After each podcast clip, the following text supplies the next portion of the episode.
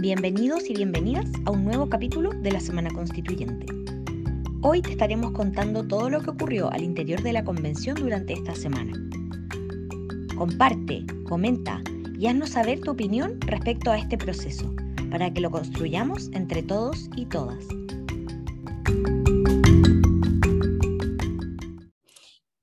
Ya estamos aquí en un nuevo capítulo de la Semana Constituyente. Nuevamente nos desfasamos un poquito aquí en este bello podcast de la Fundación Momento Constituyente, donde contamos un poco qué está pasando en la convención durante la semana que pasó. Habíamos estado bien, no habíamos estado bien al día aquí, pero eh, ahora nos pasaron distintas circunstancias que hacen que estemos grabando este programa el 3 de mayo para hablar de lo que fue la semana del lunes 25 al sábado 30 de abril, dígase la semana recién pasada, que estuvo bastante dura por ahí. Mi nombre es Bárbara Pérez, voluntaria de esta hermosa, hermosa fundación y en este momento no sé en qué lugar de Chile está, pero me acompaña al otro lado de la pantalla Juan Pablo Labra. Así es, aquí estamos, Bárbara, efectivamente nos atrasamos un poco, pero, pero esperemos que este programa salga lo antes posible y al final de que eh, no perdamos el hilo con, con la semana constituyente. Eh, en este minuto desde Santiago, así que probablemente no voy a tener altercados con Internet. Estamos los dos en, en la región metropolitana aquí y eh, venimos a contarles un poco qué, qué ha pasado ahí dentro de, del ex Congreso y también hacia afuera, porque obviamente nada pasa en una burbuja ya estamos aquí en, en, la quemada, por así decirlo, de, de, la convención. Estamos muy cerca que termine el trabajo de las comisiones temáticas. Ya tenemos los nombres de las comisiones nuevas, eh, los nombres que los, van a integrar. Y, y, cada vez el plebiscito se acerca a pasos agigantados. Eh, pareciera que queda mucho, pero mañana 4 de mayo van a faltar solamente cuatro meses, si no me equivoco, Mira, si es que sé contar. Para el plebiscito. Sí. O para el, para sí, el plebiscito. Sí, sí, sí. Estamos a puertas. Estamos a puertas. Sí, entonces aquí y pasan muchas cosas todos los días, justamente porque estamos aquí en esta, en esta recta final de lo que son las comisiones, de los informes. Muchos informes ya se afrontaron a, a su última oportunidad o están al borde de ya la última oportunidad. Así que sin más preámbulo, aquí vamos con lo que fue la semana pasada, del lunes 25 al sábado 30.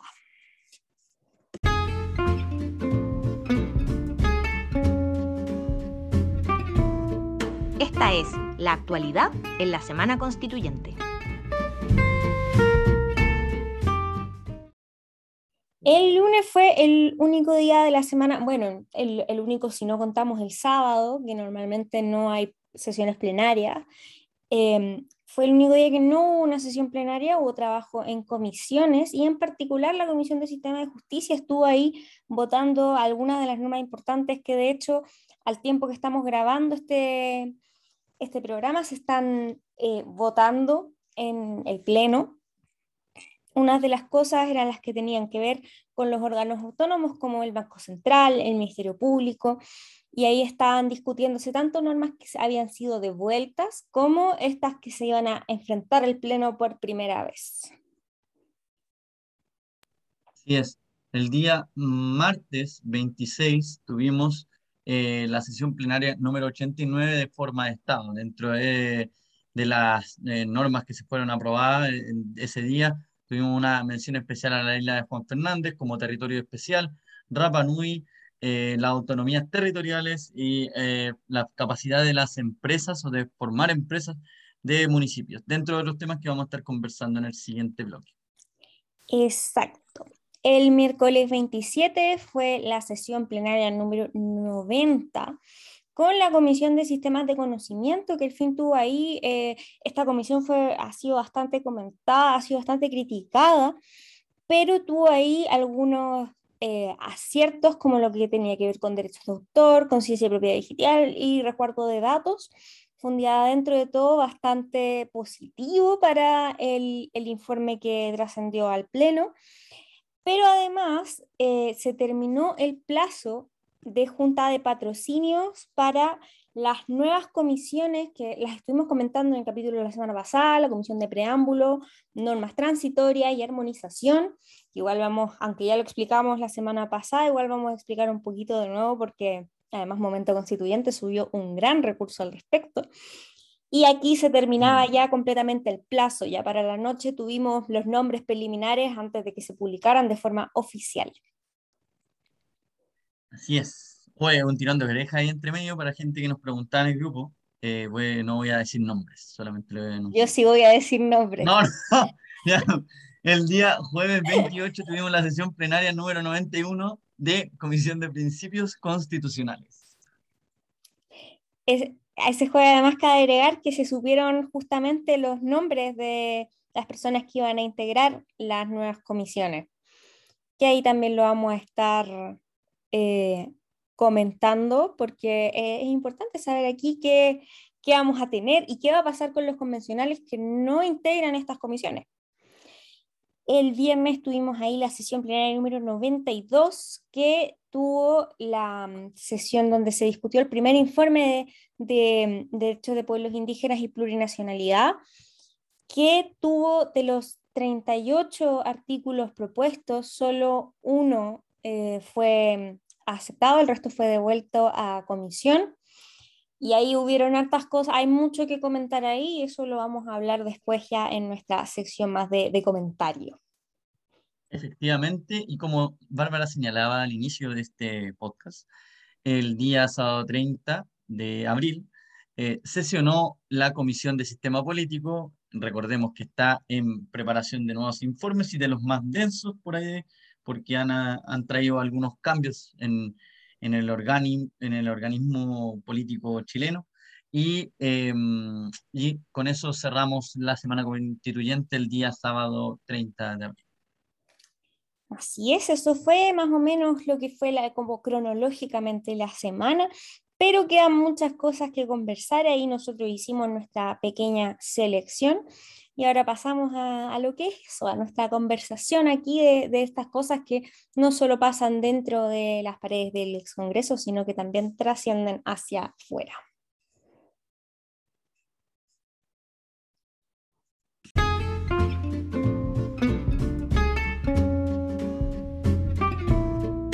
Este fue el resumen de actualidad en la Semana Constituyente.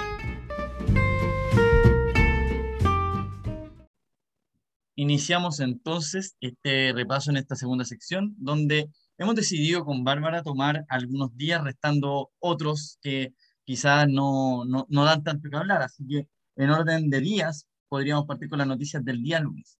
Y es un tema, como señala Bárbara siempre en esta sección, cosas que pasan, ocurren dentro del ex Congreso y eh, también afuera, porque sabemos que no todo se, se relaciona ahí. Eh, pero Gaspar Domínguez, el vicepresidente de la convención, eh, habló eh, sobre esta reforma constitucional que estaba promoviendo el Ejecutivo relacionado a los fondos de pensiones y su inexpropiabilidad. ¿Por qué?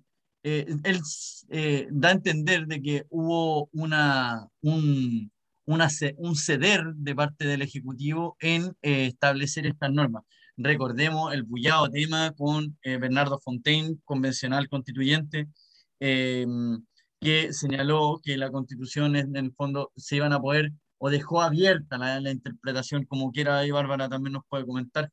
El, el, el, titular daba mucho que hablar y yo creo que era lo que él quería expresar realmente, pero después lo han camuflado por todos lados, que es que la convención actualmente estaría eh, abriendo la puerta para que los fondos de pensiones puedan expropiarse.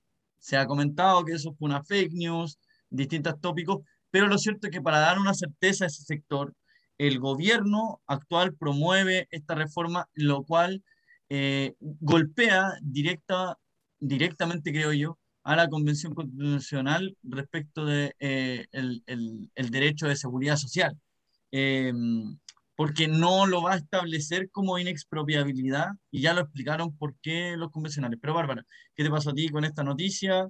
¿Encontraste bien las palabras de eh, del vicepresidente y, y, también el proyecto de ley que se está promoviendo respecto a la inexpropiabilidad. A mí honestamente ya me da como un poquito de lata que esto siga siendo tema.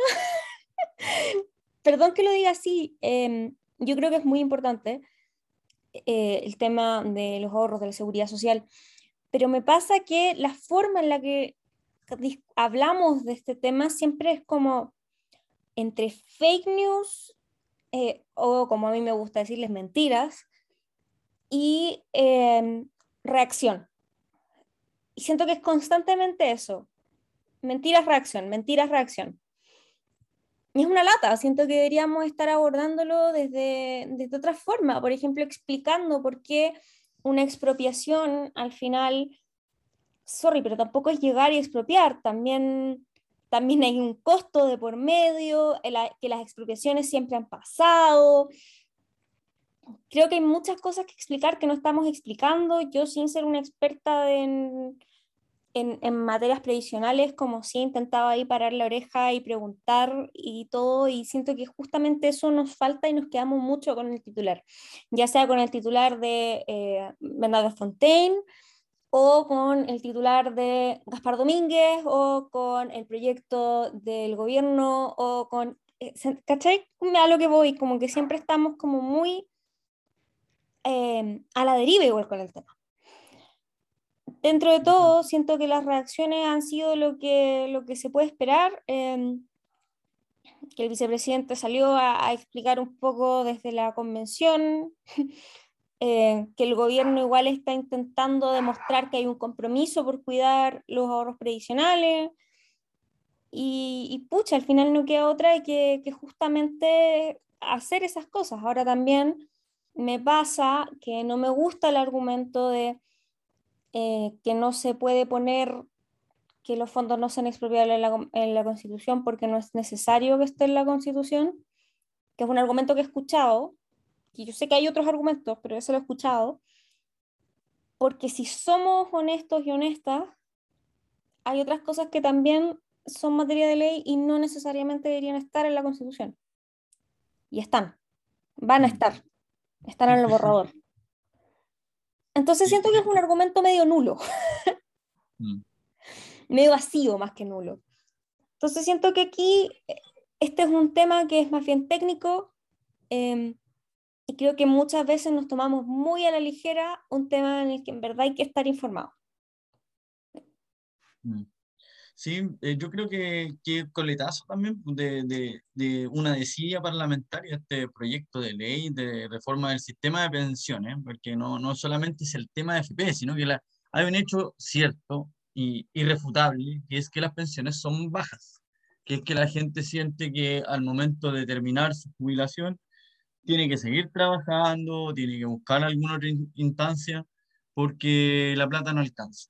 Eso sumado además a todos los fenómenos eh, que, que, ocurren, esto de la inflación, etc.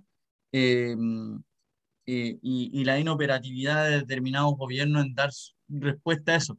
Pero hay un gran punto que tiene que ver con el legislador. El legislador es, es tienen durmiendo los proyectos de ley de reforma de pensiones. Entonces, esto sea presidente Gabriel Boric, sea presidente Sebastián Piñera anteriormente, incluso Michelle Bachelet, eh, es una, una decisión parlamentaria, eh, ah, de no grandes acuerdos, llámelo como quieran, ¿verdad?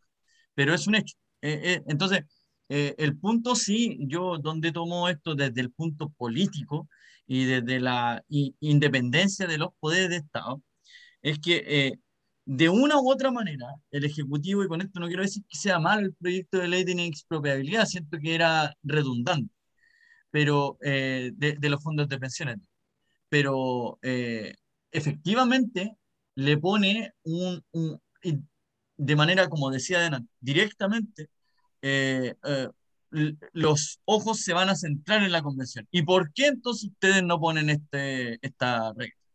¿Por qué no escriben esto? Y, y, siento que eso indirectamente, vuelvo a decir, es una intromisión de un poder del Estado, el Ejecutivo, en la constituyente.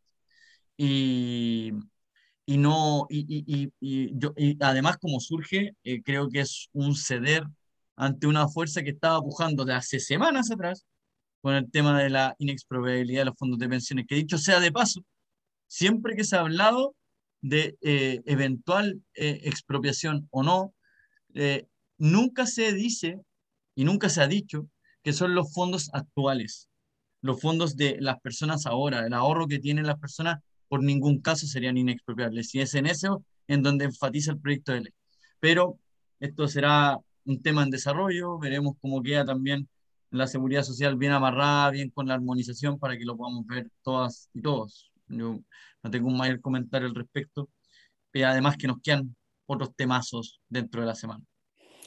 Exacto, pasaron hartas, hartas cosas. Por ejemplo, el martes también tuvo ahí su par de, de, controversias. Justamente hablábamos antes de que eh, fue la sesión de, en la que se revisó un informe de forma de Estado. Y habían algunas cosas en las que no habían tantos consensos hacia afuera eh, y que tampoco había tanta información, por más de que habían convencionales que justamente estaban intentando explicarlo, no fue un tema tan masivo, que es, por ejemplo, todo lo que tiene que ver con las empresas municipales, las autonomías territoriales indígenas, que yo por lo menos creo que mi mayor reflexión en torno a, esto, porque todavía no lo entiendo muy bien, y ahí hago una, una autocrítica hacia mí que no, como no estoy lo suficientemente estudiada, pero me pasa que siento que si yo no estuviera pendiente de la convención, eh, ni siquiera sabría que estos temas se están tocando. Y, eso igual tiene mucho que ver con el mundo que hablábamos antes de los focos que se está dando de el titular, que hay cosas que no llegan al titular. Y después cuando llegan, llegan a través de tweets que muchas veces están sesgados o tergiversados, como el tema de las empresas municipales. Que yo por lo menos toda la información que he visto al respecto eh, está súper, súper sesgada. Claro, sí, claro. Entonces, siento que eso es lo que pasa con comisiones temáticas que quizás son menos marqueteras, no lo digo en el mal sentido, sino lo digo en el sentido de que llaman más la atención, como sistema político, derechos fundamentales. Esas llaman mucho más la atención, pero comisiones como forma de Estado pasan mucho más piola, por así decirlo.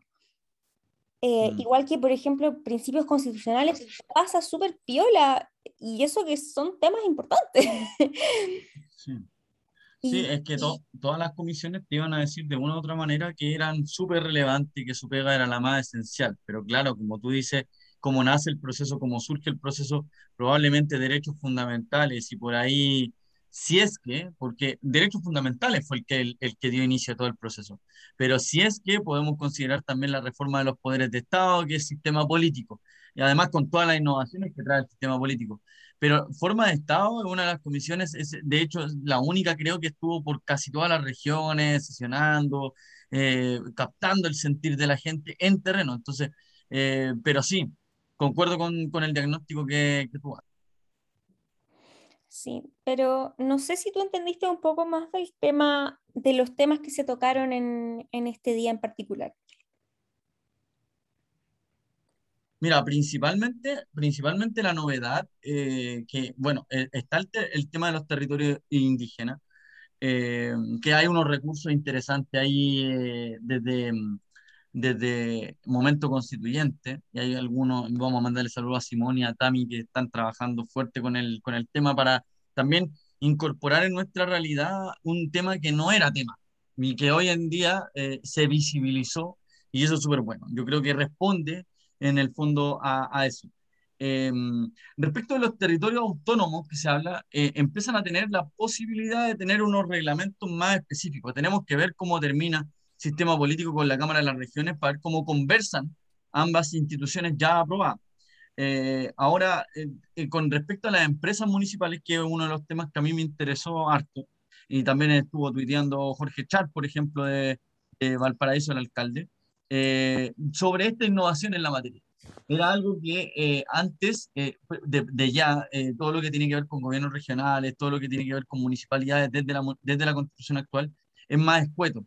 Y aquí se están incorporando varios numerales, varios articulados en torno a las municipalidades, dándole funcionalidad, abriendo la oportunidad y la posibilidad. En derecho público se puede hacer solamente lo que la ley permite.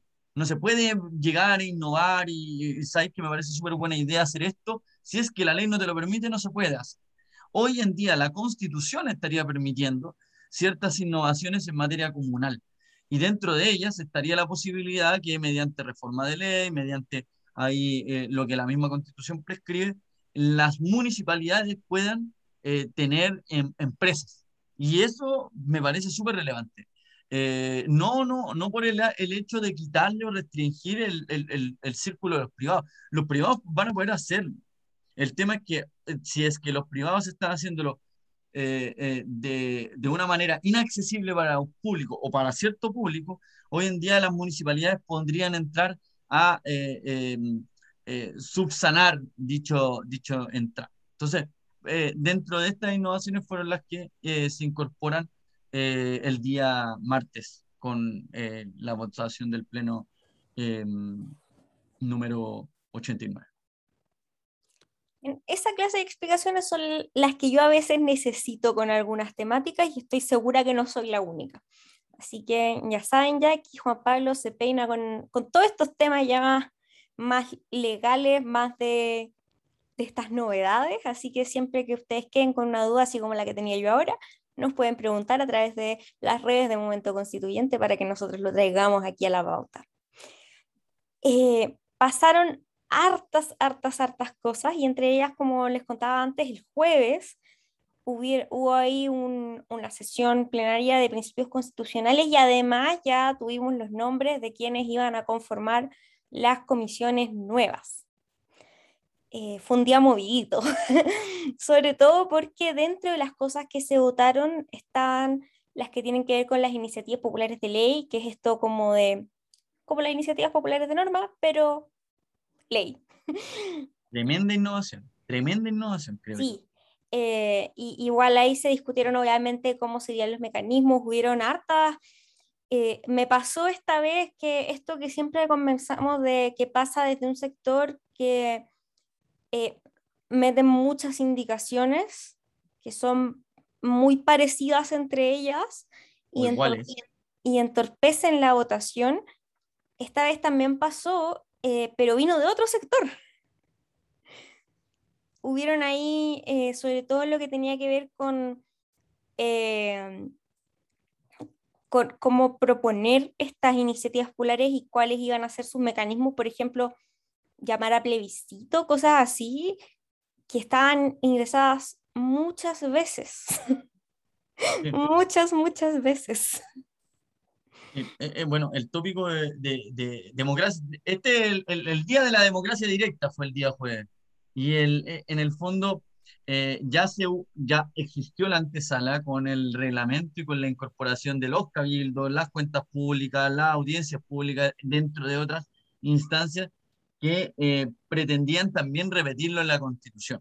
Y ahí, evidentemente, necesitaba una aprobación más grande desde ya los movimientos sociales son los que más eh, eh, tenían un, un, ojo bien puesto en todo esto y, una de las instancias o de las innovaciones que hace esta, el, el, borrador y que fue aprobado, uno es la derogación de ciertas normas con eh, un porcentaje de gentes que patrocinen. Igual como lo hicimos con las iniciativas populares de normas, se abrirá un periodo, estas son innovaciones que vienen también desde la, la legislación suiza donde eh, se, se, toman, se recogen, se abre un periodo de tiempo en el cual la gente puede eh, eh, proponer ciertas iniciativas que sean discutidas en el Congreso para que tengan ley. Lo mismo a propósito de derogación de ley.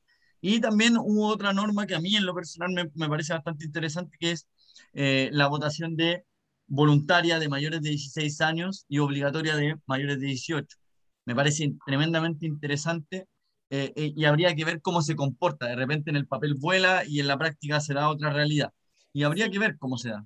Igual me pasa con, con eso que siento que no tengo una postura clara, porque he leído argumentos a favor muy buenos, argumentos en contra que también me hacen sentido, y también argumentos muy malos desde ambos lados. Por ejemplo, eh, estos argumentos medios personales como yo a los 16 eh, creía tal cosa y por lo tanto no me deberían haber dejado votar. o había por ahí un tuitero que hablaba de todas las cosas que no se pueden hacer antes de los 18, como por ejemplo manejar. ¿Qué tiene que ver eso con votar? como yo no sé manejar, no puedo votar. Oye, Bárbara, si me permites hacer un, paréntesis publicitario, creo que esto eh, abre la posibilidad, estoy de acuerdo con Bárbara que hay argumentos para los dos lados, pero a mí me interesa, eh, evidentemente si tú tienes un país inculto desde el punto de vista político, eh, puede distorsionarse mucho las elecciones, pero si tú tienes un, fortalecimiento de las bases políticas, que tenemos que empezar como sociedad a hablar de política. Ahí pasó el dato, hay un podcast muy interesante que se llama Hablemos de Política, no voy a mencionar su nombre porque sería demasiado publicidad, de Rodrigo Mayor. Así que lo recomiendo, lo recomiendo mucho porque precisamente es esto, estas normas apuntan a eso, que un cabro de 16 años eh, hable cualquier lecera, es porque precisamente no estamos como sociedad poniéndole el foco de que tenga que hablar de manera correcta y que tenga que tener una decisión política. Eso me parece súper relevante. Y también dejemos de pensar que solo un cabro de 16 años habla tonteras o piensa tonteras.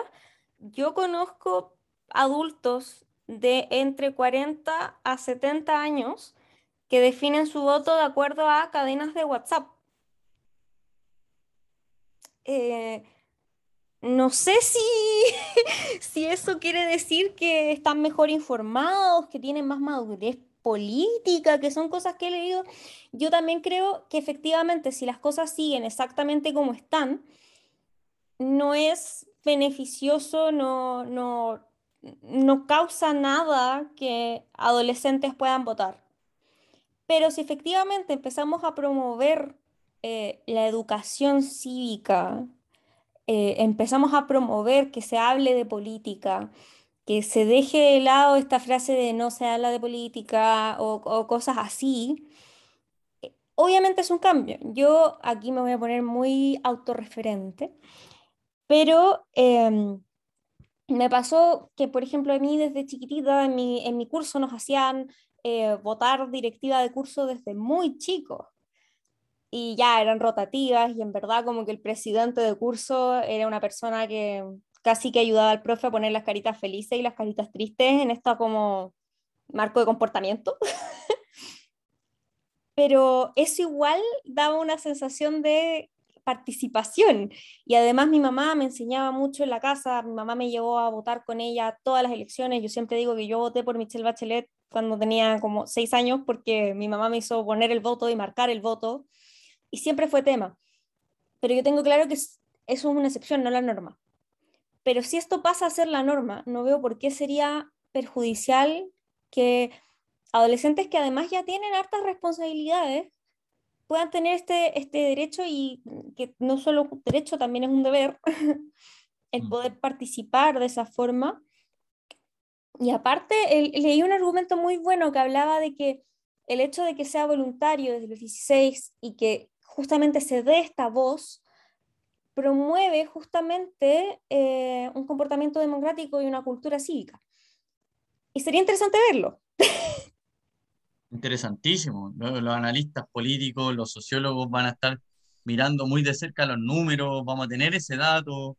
Entonces, eh, yo creo que es súper relevante. Eh, yo veo, y tomándome el mismo ejemplo que tú dices, Bárbara, o que tú recuerdas, yo era presidente de curso desde primero básico hasta como tercero medio, porque me, encantaba la cuestión. Yo fui la secretaria de curso desde sexto básico hasta tercero medio, hasta que en cuarto medio me tomé el poder y fui presidenta.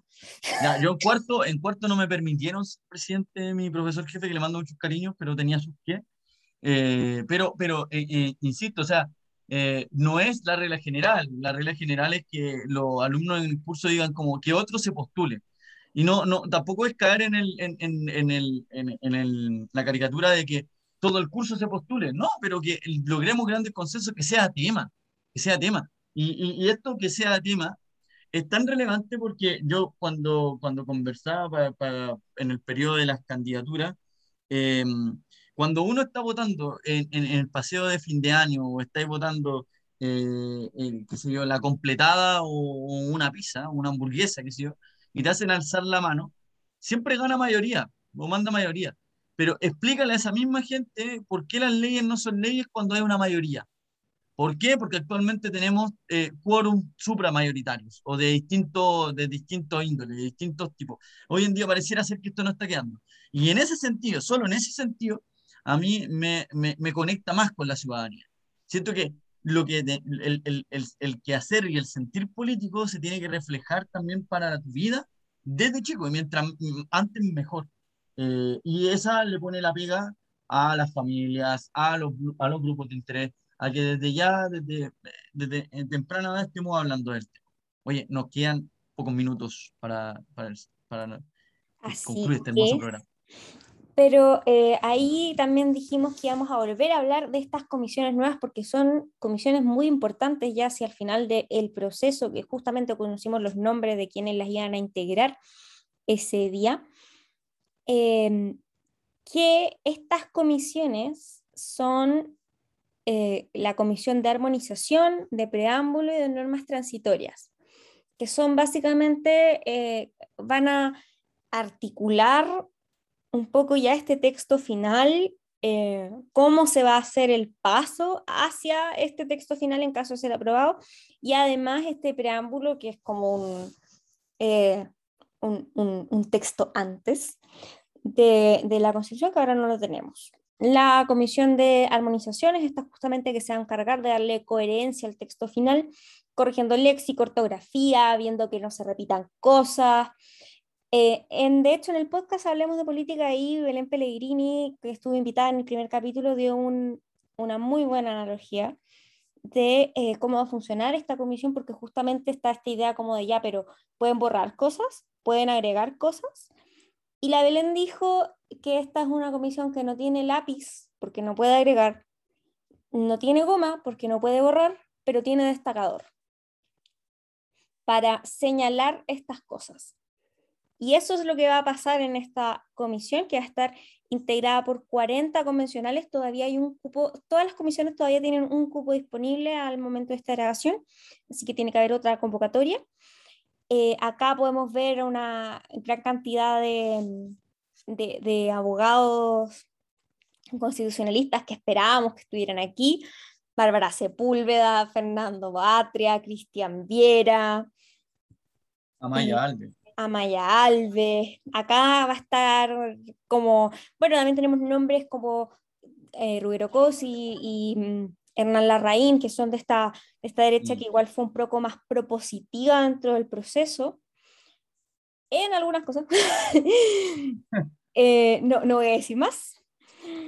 Tenemos también la comisión de preámbulo, que justamente esta eh, redactaría una propuesta de preámbulo, un texto introductorio a la, a la Constitución, esto originalmente no iba a tener una comisión propia, eh, e, iba a ser parte de la Comisión de Principios Constitucionales, pero eh, ya no, no, no, hubo tiempo y además habían cosas en las que había que enfocarse y se arma esta comisión. Esta comisión es más chiquitita, tiene 15 convencionales con un cubo reservado para representantes de pueblos originarios.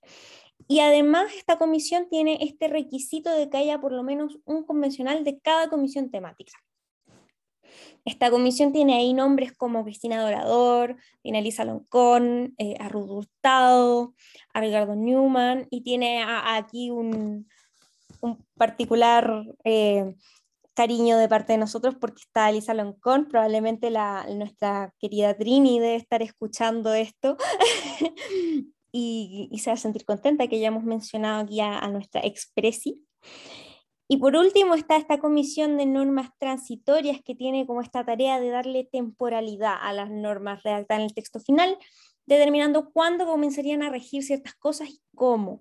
Cómo sería este traspaso, porque no es llegar y ¡hush! se cambia todo. Esta comisión tiene 33 convencionales, que son cuatro cupos reservados ahí para escaños eh, reservados. Y aquí también tenemos algunos nombres de, abogados, abogadas que eh, sabíamos que iban a estar disputando en estos espacios, como por ejemplo Constancia U, está aquí, eh, está Constanza Schoenhout, también tenemos otros nombres ahí como Jaime Baza, y obviamente aquí también tenemos a nuestros nuestros convencionales que conforman este espacio. Se nos olvidó mencionar en la primera comisión, y esto es un error mío, asumo mi, mi error, la Trini también me va a querer crucificar por esto, no mencioné a don Roberto Celedón como parte de la primera comisión, que es la de armonización. Pido las disculpas correspondientes en este podcast. Queremos Bárbara, a don Roberto. Sí, Bárbara, eh, hablando de don Roberto, don Roberto, por favor, eh, no se exija tanto. Eh, se va a la comisión con más gente, a la comisión más peleadora, y ahí está don Roberto, al pie del cañón. Sí, don Roberto ha, dado cara por este, este proceso tan importante. Hoy día, de hecho, ahí le, le, hicimos un arte que ya está circulando por Twitter, un, un Do It for Him, con fotitos ahí de don Roberto que es una de las personas que va a estar aquí viendo todo lo que tiene que ver con la armonización y yo por lo menos me siento tranquila sabiendo que hay nombres como, como don Roberto en, en esa comisión. Estas comisiones temáticas van a empezar a trabajar ya el 17 de mayo. Pero ¿qué pasa con los convencionales que no están en las comisiones?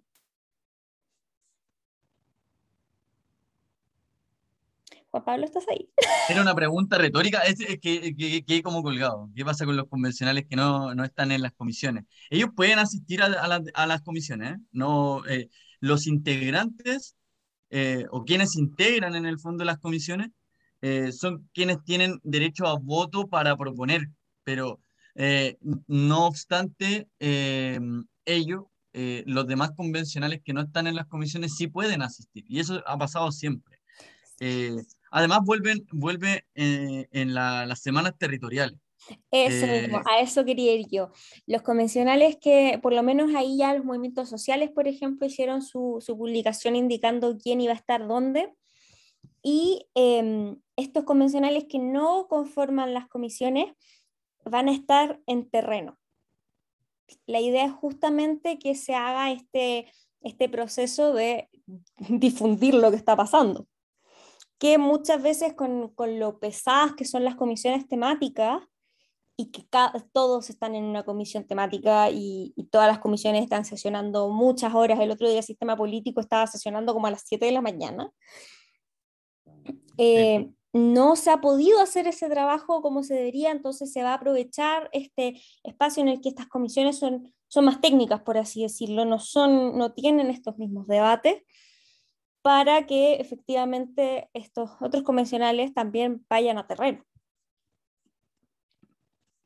Así es, ¿no? Y la idea siempre ha sido un proceso que también comulgue mucho con las regiones, desde ya una, un proceso eminentemente regionalista, eh, con una definición, una autodefinición, una autocomprensión de Estado regionalista.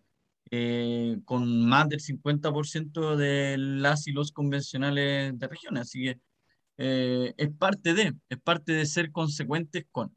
Y, esperemos que en este último periodo eh, eh, genere más interés este, este proceso mismo previo a puertas del plebiscito de salida.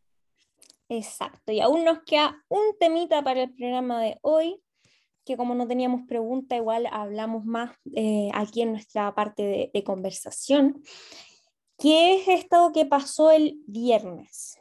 El viernes se discutió y votó el primer informe de la Comisión de eh, Derechos de Pueblos Indígenas y Plurinacionalidad, que recogía justamente propuestas de convencionales de escaños reservados, pero además eh, los resultados arrojados por la consulta indígena pero em, de los 38 artículos propuestos, solo se aprobaron, o sea, solo se aprobó uno, y además un tema ahí con em, una cuestionada legitimidad de, la consulta. Eh, de hecho, parte de la derecha, que recordemos que la, derecha de la convención igual tiene sus fragmentaciones, eh, se abstuvo, ni siquiera se abstuvieron, no participaron de la votación, sí del debate, no de la votación. Y hay hartas cosas, porque si bien hay em, un tema ahí con, yo no me voy a meter con el tema de, la legitimidad de la consulta, pero em, algo que sí pasa es que en esta comisión pasó algo que se advirtió en otras y que de hecho pasó también en otras, que es que muchas de las cosas propuestas ya están. Entonces, la razón por la que se rechazaron también tiene que ver con que ya están. Eh, me acuerdo haber leído que eran como 10, por lo menos, que ya estaban.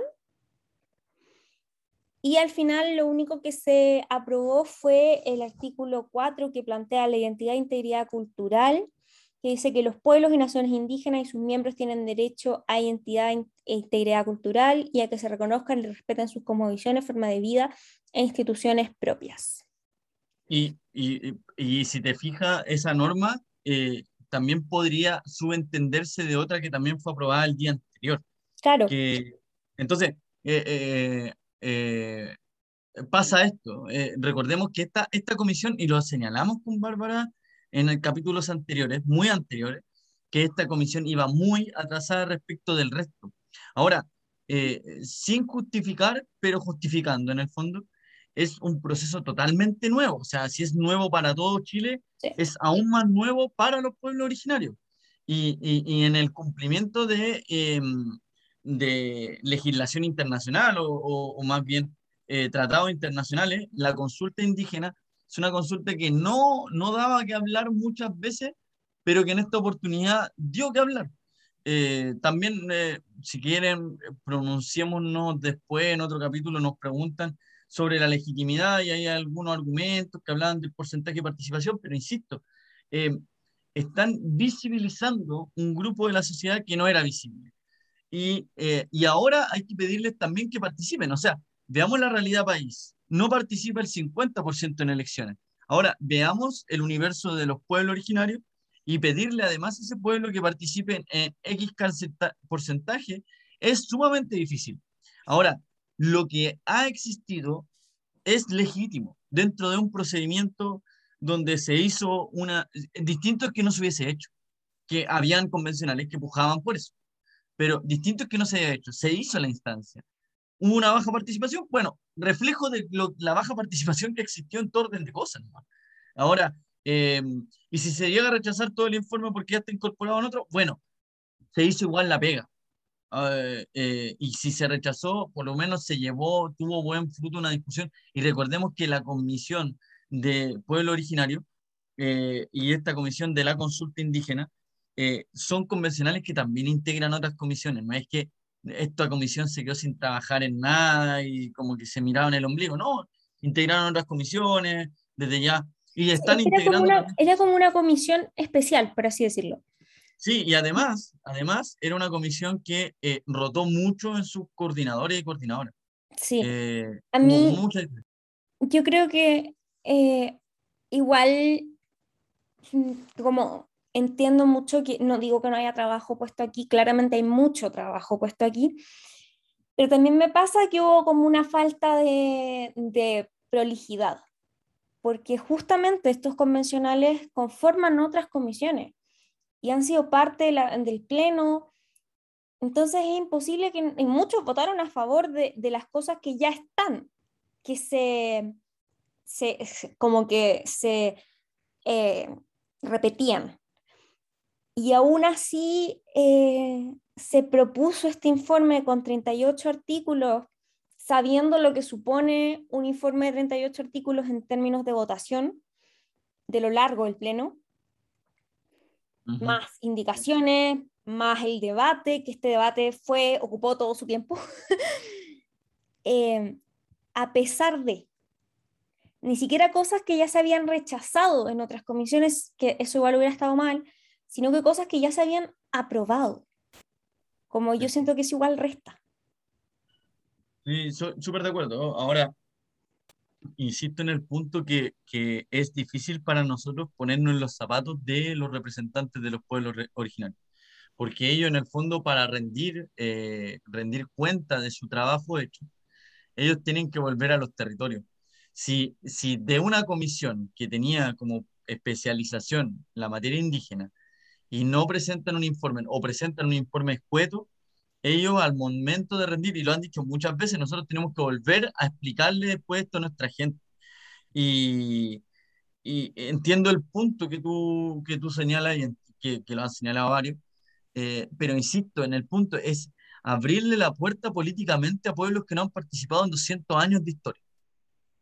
Y, y, y viene con esto, viene con esto, viene, viene con el, aprendizaje, viene con el, el, el, error y la corrección, viene con eh, el, trabajo de abrir conciencia desde el punto de vista de la consulta indígena, que le tomemos peso desde un proceso constituyente a una herramienta que ha existido siempre y que, que no se implementaba muchas veces, como la consulta indígena o en materia de la OIT del convenio 169. Entonces, hay, hay, hay, hay, muchos tópicos que quedamos cortos acá y que va a quedar corto el proceso. Hoy en día estaba leyendo Twitter y hay, hay quienes están empujando por más plazo, ahora, ahora. Entonces, eh, hay, que, hay que ver cómo, cómo termina, hay que ver cómo se, se da el proceso de, de concientización de la, del mismo borrador, eh, etcétera. Pero eh, eh, no, no lo comparto del todo como tú también lo señalas, Bárbara, pero lo entiendo y lo entiendo mucho. Sí, bueno, yo creo que aquí de todo este proceso se aprende. Em, habrá que ver cómo sigue esto. Y, y, bueno, ojalá que no se vuelva a repetir un escenario donde además un sector entero no, no valida eh, siquiera la existencia de la votación porque eso fue lo que al final hizo mm, este sector que no, no votó. No, eso es lamentable. Eso es lamentable. Muy lamentable. Y muy cortito con respecto a lo que tú decías, eh, que no se malentienda si no han visto las noticias, eh, no es la convención la que está pidiendo más plazo. Eh, un diputado, Vlado Milosevic, presentó esta idea y de hecho desde la convención ha habido un rechazo transversal a aumentar el plazo. Así que ahí para... Ah, ¿ah? no, sí, claro, no, no, me refería a la convención. Eh, también voy a hacer esa, esa, precisión, me, refiero, no, y no solamente tampoco hablado, hay otros pensadores que no son ni parlamentarios de, lo, de, de, de, los sectores de Twitter, donde uno mira desde la derecha también como que proponen, hay otras personas que hoy día, por ejemplo, estaba viendo, y, y bueno, todo va, va, a entrar en el próximo podcast, pero que iban a donar el sueldo y qué sé yo, y esas cuestiones como que, no están aportando mucho en el fondo, yo creo que es más, más que nada como para sentirse con, un, con la conciencia tranquila de poder eh, hacer campaña por el rechazo desde ya. Entonces, eh, pero pasa también, y, estamos en el, en el punto más álgido del desarrollo de la convención. Eh, ¿Para qué hablar de, de, las duchas y de las votaciones? Entonces, pero lo vamos a hablar la próxima semana, seguramente. Sí. No, yo hacía la precisión sobre Blado porque es el parlamentario que lo estaba presentando como una posibilidad y que todos le rechazaron esta posibilidad, dentro de la convención por lo menos. Y bueno, con eso ya nos extendimos bastante, eh, pero teníamos harto que hablar. Oye, no, como nos guardamos un par de días, teníamos que, que, sacar todas estas cosas que además nos vamos acordando mientras leemos la pauta y todo. Así que nos estaremos escuchando la próxima semana. No se olviden de estar atentos ahí a las redes de Momento Constituyente en Twitter, Instagram, nuestra colaboración con Emisor Podcasting, también ahí de Diarios del Pleno, para que estemos lo más atentos posible a este proceso. No se olviden también de que si tienen alguna duda, consulta, comentario, nos pueden escribir y nosotros aquí los podemos leer al aire si eso es lo que quieren para también saber cuáles son las prioridades eh, y las dudas de, de, quienes nos escuchan y que no sea solo una selección de cosas que, que nosotros seleccionamos al final, valga la redundancia.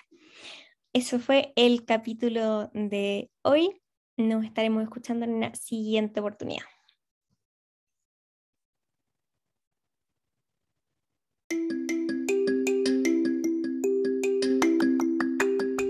Gracias una vez más por ser parte de este capítulo de la Semana Constituyente. Te recordamos que todas las opiniones vertidas en este programa son de exclusiva responsabilidad de quienes las emiten y no representan necesariamente el sentir o pensar de momento constituyente. Nos vemos la próxima semana.